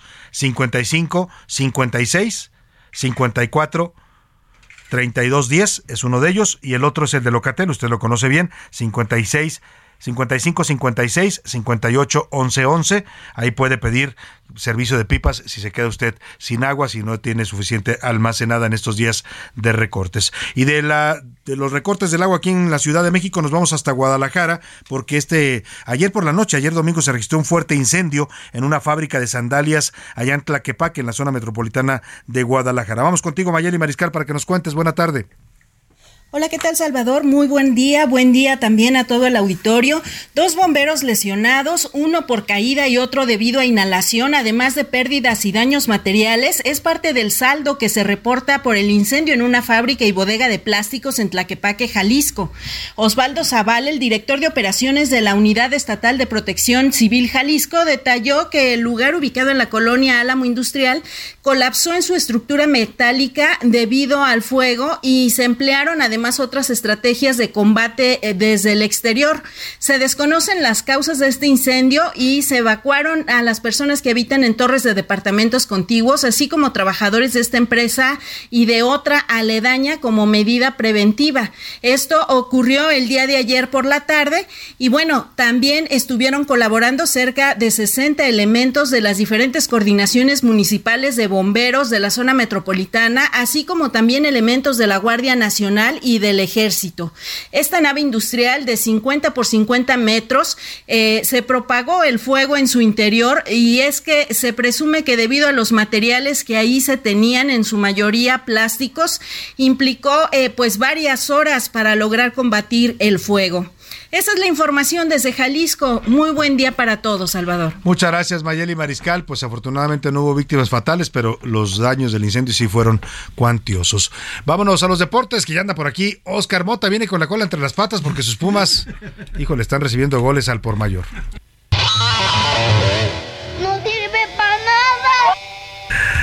Oscar Mota, ¿cómo estás? Mi querido Salvador García Soto, te mando un gran abrazo, bienvenido. Gracias, Muchísimas muchas gracias, Oscar. Y un gran abrazo, por supuesto, a toda la gente que nos escucha, amigas y amigos. Hoy un gran día para ganar. Eh, está complicado, mi querido Salvador. Nada más en lo que pasé de aquí a la cabina, pues ya me gasté lo que me quedaba de la quincena. ¿Pagando apuestas? Sí, sí, sí. Mi mujer ya no me va a recibir al rato, Nada entonces más así se te ocurre apostarle ahorita a los Pumas. me lleva, ¿verdad? ¿Qué racha, oye? ¿Qué, qué le está pasando? Bueno, eh, fueron los seis que platicamos la semana pasada eh, contra Barcelona y este fin de semana. La defensiva de Pumas, bueno, pierde 3 a 0 con el América. La defensiva de Pumas, para que usted me entienda que nos está escuchando, es como una fiesta de preparatorianos. Todo el mundo pasa. Todo el mundo pasa absolutamente, o sea, no detiene nada la defensa de Pumas. Eh, lo reciben, insisto, en Ciudad Universitaria, América jugando bien, inclusive es un partido que creo que pudo haber terminado con 5 sin ningún problema, porque atacó de manera importante. Vamos a escuchar las palabras de Fernando Ortiz, entrenador de las Águilas del América, que pues se les hizo, se abrió el mar y ahí está el 3 a 0. Yo no tengo duda de mis jugadores porque los veo a diario y los resultados quizás no se daban. Con el rival, sí, la verdad que sí. Hicimos un lindo partido. Tal cual lo planificamos la semana, tal cual salió. Creo que dentro del campo juego se vio un solo equipo que quería ganar, sin menospreciar al rival. ¿eh? Yo tengo mucho respeto por eso, pero desde el minuto cero creo que América demostró que tenía ganas de llevarse los tres puntos y lo pudimos lograr. Completamente de acuerdo, completamente de acuerdo. Eh, América se vio eh, con ganas de ganar por ir por- con el partido. Ahora hay que ver, la próxima semana viene un América Cruz Azul, que es el, el próximo fin de semana, y el equipo de Pumas, eh, hay fútbol en esta semana, eh, jueves y miércoles, entonces eh, Pumas va a enfrentar a Atlético San Luis y luego a Santos. Podría entonces ya descansar de recibir goles, a ver si no le pasa. Oye, muchos memes contra Dani Alves, ¿no? Pues de repente, no, y además con la tremenda encabritada que se puso, que, o sea, se ha de haber dicho ya después de estos partidos, dice, pues a dónde vine a caer, ¿no? Había un meme que decía, me equivoqué de equipo, no eran los Pumas, era la América. Era de rugby, a donde iba a jugar. Oye, y tus chivas, mi querido Salva, no ganan. no No, me toques ese vals. Eh, un partido eh, que alcanzan a empatar contra el Atlas, también me pareció un, un partido importante, pero no ganan. Son actualmente un equipo que no ha- han tenido victoria.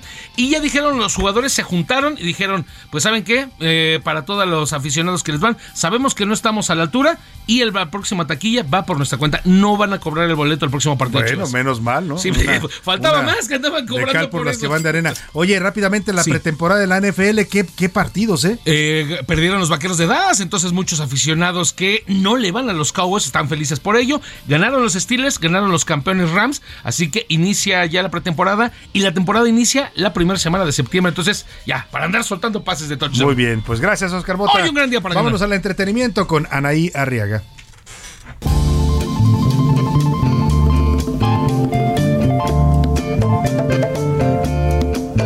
Salvador, ¿cómo estás? Buenas tardes, un gusto enorme saludarte, bienvenido. Fue en el mes pasado cuando el guitarrista Carlos Santana encendió las alarmas entre sus seguidores luego que se desmayara durante uno de sus conciertos. Los hechos ocurrieron el 5 de julio. En ese momento, el músico de 75 años fue diagnosticado con deshidratación y agotamiento, por lo que tuvo que cancelar el resto de sus conciertos. Sin embargo, todo parece indicar que la salud de Carlos Santana está mucho mejor, pues este fin de semana fue captado mientras caminaba por las calles de Nueva York con un semblante totalmente recuperado. ¡Enhorabuena! El FBI concluyó que Ale Baldwin sí disparó el arma que mató a la directora de fotografía durante el rodaje de la película Rus en octubre de 2021. Además, Amber Heard sigue con el firme propósito de revocar la demanda por difamación que perdió contra su ex Johnny Depp, por lo que contrató a dos nuevos abogados para dirigir el caso. Además, la actriz recibe una oferta millonaria por protagonizar una película para adultos. De acuerdo a una carta enviada a Set Models, la actriz le ofrecen un pago de 8 millones de dólares más un millón extra que será donado a su nombre a un hospital de Los Ángeles. Aceptará 8 millones de dólares. Y en noticias más locales, ¿recuerdan que hace unas semanas se filtraron unas fotografías de Julián Figueroa besando a una fanática? Bueno, pues el artista ya habló al respecto. Me acercó, me pidió una foto, estaba dando la foto me da un beso y yo, o sea, no sé cómo reaccionas, ¿no? Le doy un abrazo, así de que gracias, hermosa, no sé qué. Y después seguimos platicando, me cuenta que es de, que conoce a mi papá, que no sé qué tanto, y la llevo a su, a su taxi y ya. No O sea, compartieron teléfonos como decían en no, no compartimos teléfonos para nada. Pues mi accionar no fue el más apropiado y le ofrezco una disculpa a mi esposa, que creo que es la única a la que le puedo decir algo al respecto, ¿no? A mi esposa que es el amor de mi vida, lo siento si de alguna forma mi comportamiento no fue el mejor. Señores, la vida no espera a nadie y la muerte nos lleva a todos para estar dando explicaciones de todos nuestros actos. Que tengan una excelente tarde. Fuerte abrazo. Muchas gracias, Anaí Arriaga. Y bueno, de último momento, agárrese porque todo está subiendo. Ya nos subieron el pan, la leche, el huevo, todo. Y ahora van a subir la coca. Bueno, ya no le digo más, la- el refresco de cola. Así José es, a partir de este 17 de agosto, Salvador, todos los eh, productos, los refrescos y jugos de esta marca van a aumentar un peso. Van a pasar en sus presentaciones, Ay. por ejemplo, de 235 mililitros de 14 a 15 pesos. Y así, en, así en lo sucesivo, todos van a aumentar ¿Tú un sabes lo que es eso en un país que consume tanta Coca-Cola? Sí, sí, son eh, por lo menos, por lo menos una familia va a pagar 150 pesos más al mes, por lo menos. Barbaridad. Pues deje de tomar refresco y tome más agua porque el bolsillo también se va a ver afectado con estos temas. Gracias, José Luis. Gracias. Gracias, Oscar Mota. Gracias a todo el equipo, pero sobre todo gracias a usted. Le agradezco que nos haya acompañado en esta tarde. Le deseo que tenga una excelente tarde y lo esperamos todo este equipo aquí mañana a la una. Hasta pronto.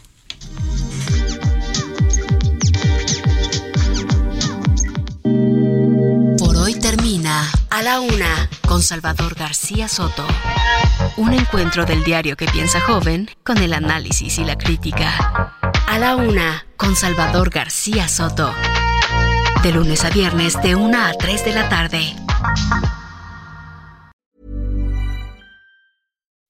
When you make decisions for your company, you look for the no brainers. If you have a lot of mailing to do, stamps.com is the ultimate no brainer. Use the stamps.com mobile app to mail everything you need to keep your business running with up to 89% off USPS and UPS. Make the same no brainer decision as over 1 million other businesses with stamps.com. Use code PROGRAM for a special offer. That's stamps.com code PROGRAM.